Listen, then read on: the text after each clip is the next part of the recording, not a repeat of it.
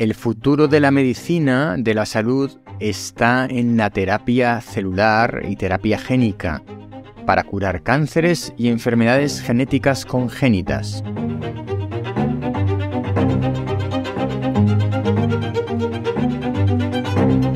Hola, soy Ignacio de Miguel y esto es El décimo hombre, reflexiones de actualidad científica y naturaleza, porque cuando nueve personas están de acuerdo en algo, una décima debe llevar la tesis contraria. Recopilando distintos temas para em, los podcasts del décimo hombre, había seleccionado una serie de temas independientes con, para el episodio 47, que es este, el 48 y el 49. Y realmente me he encontrado que los tres están relacionados. Por un lado, tenemos el momento que han llamado momento penicilina en relación a la terapia del cáncer, que ahora voy a pasar a comentar. A continuación, un eh, procedimiento de terapia celular para eh, vacunar y curar el glioblastoma cerebral. En tercer lugar, una noticia relacionada con las terapias génicas, un poquito más general. Y una cuarta noticia que me he encontrado en relación a un nuevo procedimiento para cortar y pegar ADN que puede llegar a curar enfermedades congénitas. Bien, todas estas noticias tienen em, la misma base, que es la edición genética, la terapia celular o terapia génica. Básicamente se trata de tomar unas células de nuestro organismo, modificarlas genéticamente gracias al corta-pega de la tecnología CRISPR-Cas9 y volverlas a introducir en nuestro organismo. Con ese cambio en la genética, en el ADN de esas células, podemos provocar distintas situaciones, em, según el caso.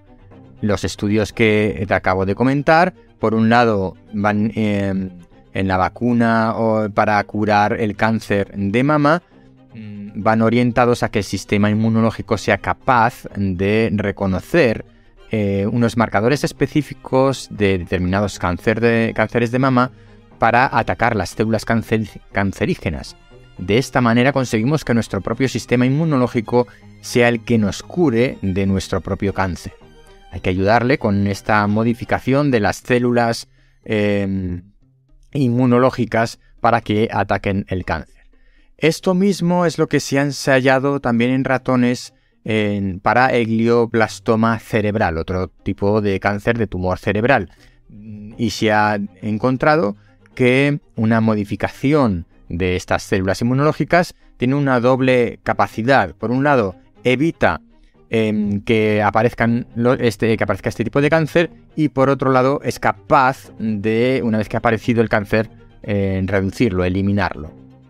Al final, estas terapias génicas, y cada vez eh, no es la primera vez que he comentado mm, em, algún caso eh, sobre terapias génicas, tienen unos costes muy elevados y esta es la dificultad que tenemos en este momento, que em, estas eh, técnicas, estas, estas metodologías de extraer células propias de nuestro organismo, modificarlas y volverlas a introducir, pues son terapias muy caras.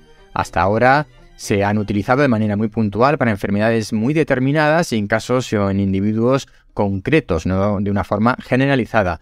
Pero lo que estamos viendo es em, estudios, investigaciones que van camino de intentar generar una especie de estándar o una especie de vacuna más o menos universal para todos nosotros, pues para estos eh, cánceres, el cáncer de mama, el cáncer de glioblastoma cerebral en concreto, pues estos estudios que son los que recientemente han salido a la luz. Pero en relación también a, este tema de las terapias celulares y del corta-pega, quiero destacar también un estudio que recientemente se ha publicado en Nature Microbiology por parte de un equipo de investigadores eh, muy variado, entre los que se encuentra Francis Mojica. ¿Y por qué te nombro a esta persona en concreto? Bien, eh, el estudio y la noticia que se publicó en el diario El País tiene este título. Científicos españoles resucitan proteínas de hace millones de años y las usan para corregir el albinismo en células humanas.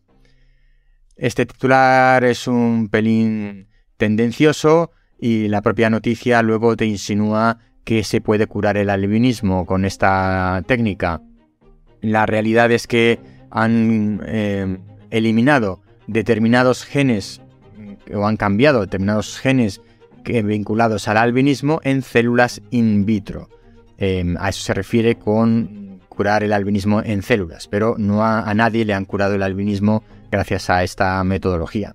Lo que han descubierto es una nueva proteína mm, que se puede aplicar en la tecnología CRISPR-Cas9. ¿Qué es esto del CRISPR-Cas9?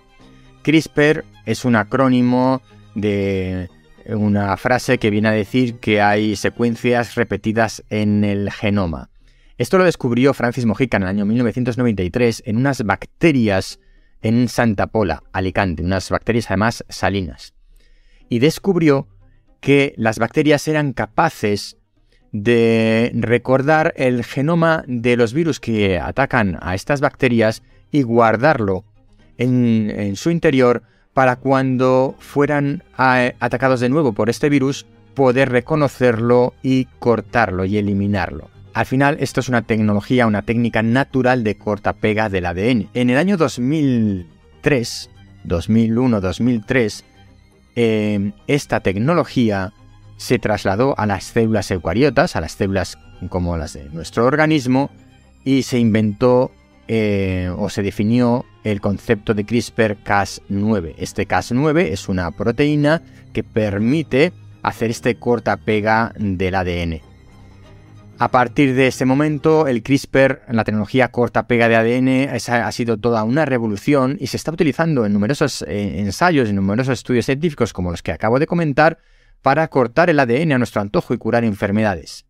Em, recientemente y, además de todas estas eh, informaciones de estudios científicos relacionados con los cánceres, Francis Mojica, en un equipo de trabajo, ha resucitado, como decía eh, la noticia del país, unas proteínas de tipo eh, Cas9 ancestrales que ya no existen actualmente entre nosotros, pero que sí existieron en su momento.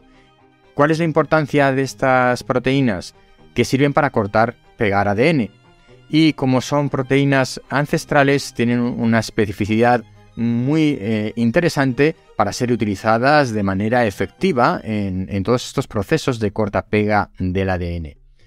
Así que al final todas estas noticias relacionadas con terapias génicas, terapias celulares, que al final vienen a trabajar con la tecnología CRISPR-Cas9 de cortar-pegar ADN, las he reunido para traerlas hoy y comentarlas, porque el futuro de nuestra salud, la curación de enfermedades, de, muchos cánceres, de enfermedades, ¿por qué no?, como el Alzheimer em, o enfermedades eh, congénitas, genéticas, probablemente pasará en un futuro y no demasiado lejano por las terapias celulares y la tecnología de cortar y pegar ADN.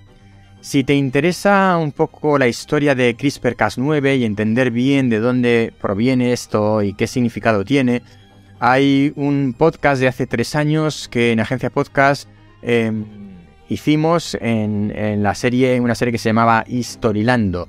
Te dejo el episodio número uno de Historilando que hablaba precisamente sobre la historia de CRISPR-Cas9 y lo explicaba de una manera muy sencilla en 8 o 9 minutos para entender la importancia de esta tecnología de cortar-pegar ADN, que ahora estamos viendo ya sus primeros frutos, todavía en esa fase de investigación, para curar cáncer de mama, para curar eh, cáncer o evitar incluso cáncer en glioblastoma eh, cerebral, mm, para curar el Alzheimer, para curar otras enfermedades congénitas. Y bueno, en definitiva, este es el futuro de nuestra medicina y de nuestra salud. Hasta aquí el episodio de hoy del décimo hombre. Recuerda que me puedes seguir en Twitter en hombre décimo y que el podcast El décimo hombre forma parte de la red de podcast Podcastidae. Hasta pronto.